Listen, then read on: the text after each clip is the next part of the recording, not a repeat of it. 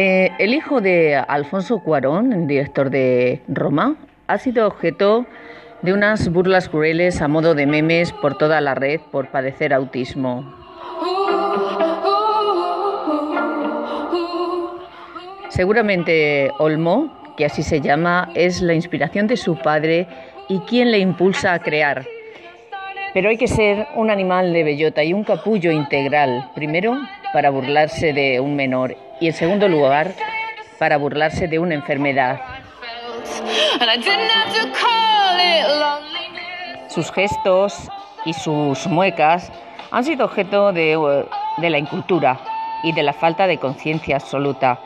Cuarón llevó a su hijo a los premios Oscars con todo el coraje del mundo, no lo oculta, porque es una necesidad dar voz a la enfermedad autista.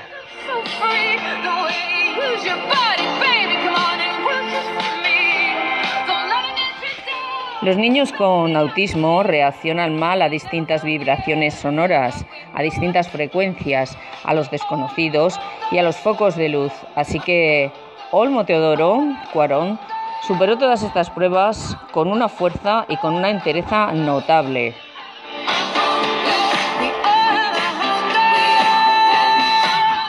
Yo creo que no hay necesidad de burlarse de una forma corrosiva e irreverente de todo, faltando al respeto más absoluto y ofendiendo a quien no se puede defender.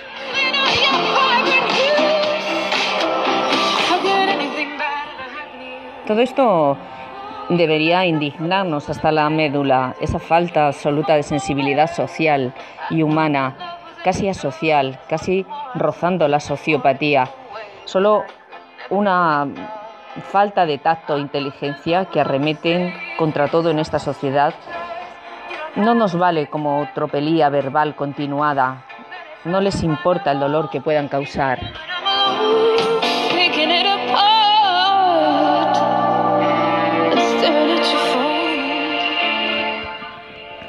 Un ser inteligente sabe gastar bromas con humildad, con decencia, con empatía y sobre todo con sensibilidad. ¿Y por qué se confunde todo esto con ser tonto? ¿Mm? Si eres bondadoso eres tonto. ¿Y la maldad? ¿Por qué se confunde con ser inteligente? La malicia con la inteligencia. Eso es horrible. Espero que las grandes empresas de comunicación de este país tomen los medios necesarios para quien escarnia y se mofa de los más débiles.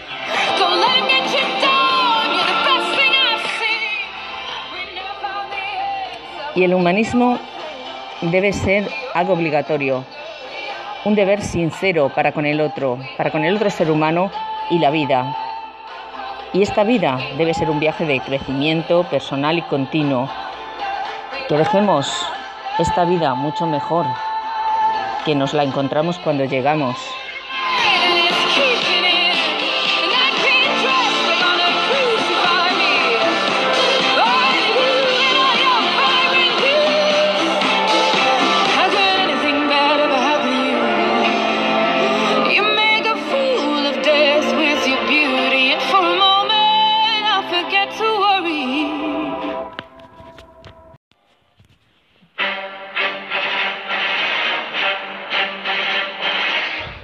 Muy buenos días.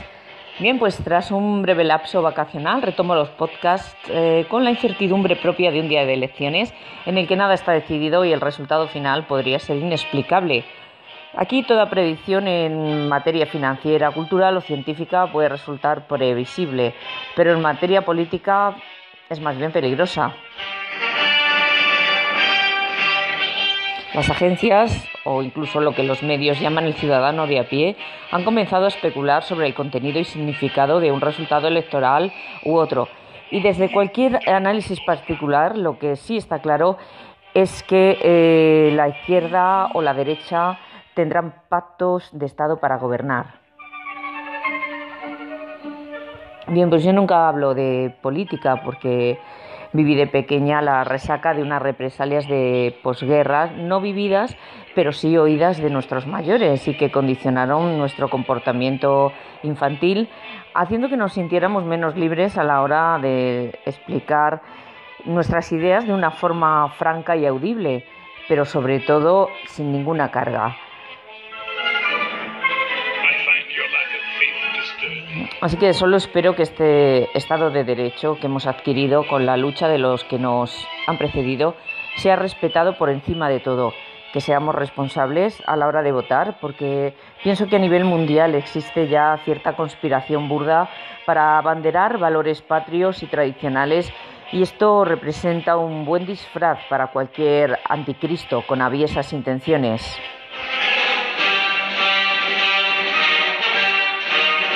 Así que a medio camino entre la esperanza y el fatalismo me aferro a mi optimismo natural y mm, bueno, pienso que si lo peor ha de suceder, deseo que se abra una puerta tridimensional desde donde aparezca un objeto lenticular, volador y de potente luminosidad que me aduzca y me lleve a una galaxia muy lejana donde pueda organizar una resistencia luchadora que derrote al mal.